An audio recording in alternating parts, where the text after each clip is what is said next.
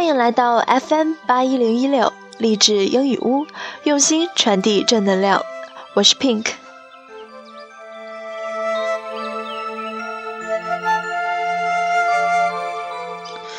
这一期节目要给大家带来的是一篇英语美文，《Hour in the Sun》。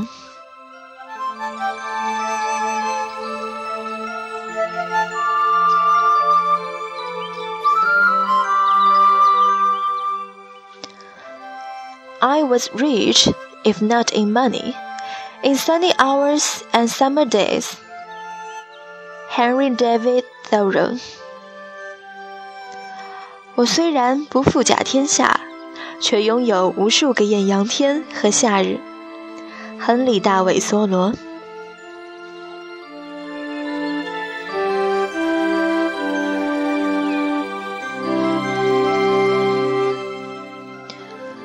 When Thoreau wrote that line, he was thinking of the Walden Pond he knew as a boy. 写这句话时，梭罗想起孩提时代的瓦尔登湖。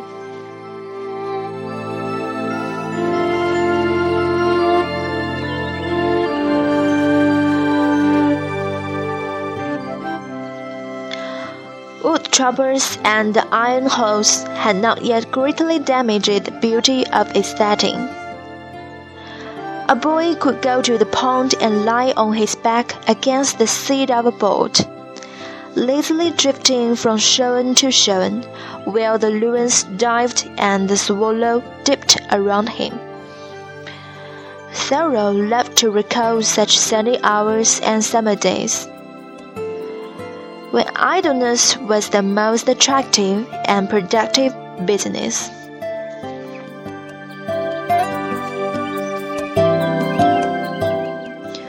当时，伐木者和火车尚未严重破坏湖畔的美丽景致。小男孩可以走向湖中，仰卧小舟，自一岸缓缓飘向另一岸，周遭有鸟儿戏水，燕子翻飞。梭罗喜欢回忆这样的艳阳天和夏日。慵懒是最迷人，也是最具生产力的事情。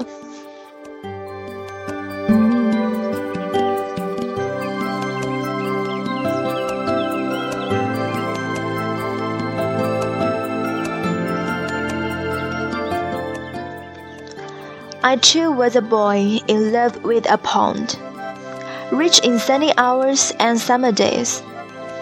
Sun and summer are still what they always were, but the boy and the pond changed. The boy, who is now a man, no longer finds much time for idle drifting. The pond has been annexed by a great city.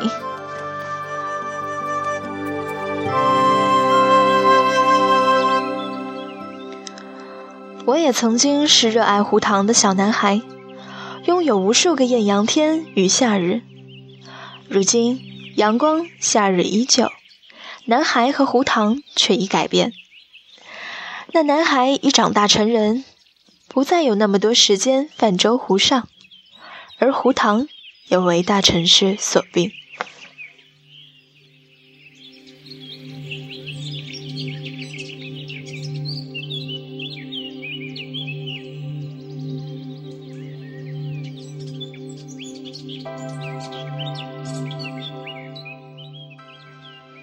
The swamps where Heron once haunted are now drained and filled with houses. The bay where water lilies quietly floated is now a harbor for motor boats. In short, everything that boy loved no longer exists, except in the man's memory of it.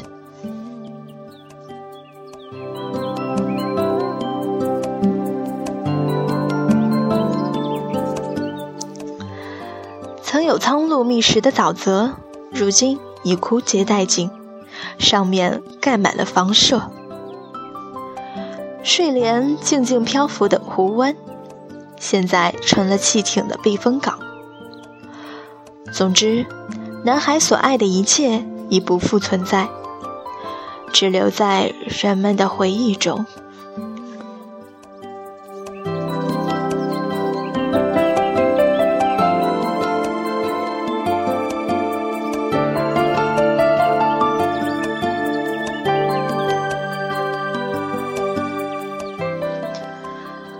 People insist that only today and tomorrow matter. But how much poorer we would be if we really lived by that rule.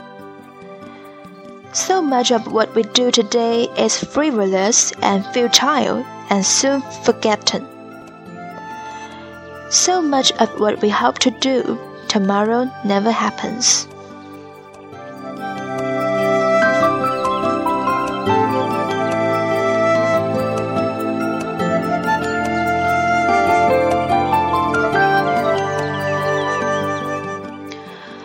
有些人坚持认为，只有今日和明日才是重要的。可是，如果真的照此生活，我们将是何其可怜！许多今日我们做的事徒劳不足取的，很快就会被忘记；许多我们期待明天将要做的事，却从来没有发生过。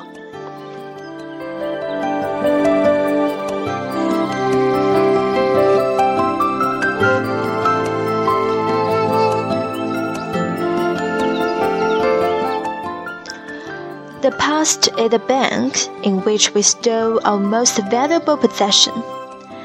The memories that give meaning and depth to our lives.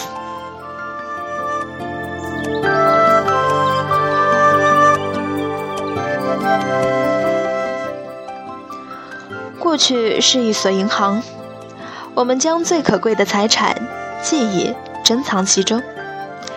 记忆赐予我们生命的意义和深度。Those who truly treasure the past will not bemoan the passing of the good old days, because days enshrined in memory are never lost.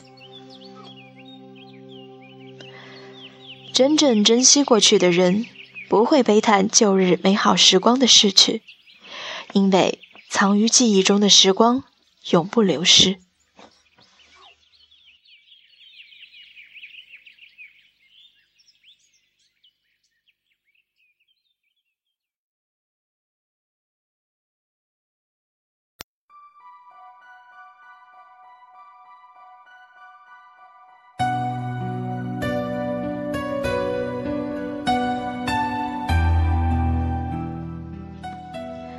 Death itself is powerless to steal a remembered voice or erase a remembered smile. And for one boy who is now a man, there is a point which neither time nor tide can change, where he can still spend a quiet hour in the sun.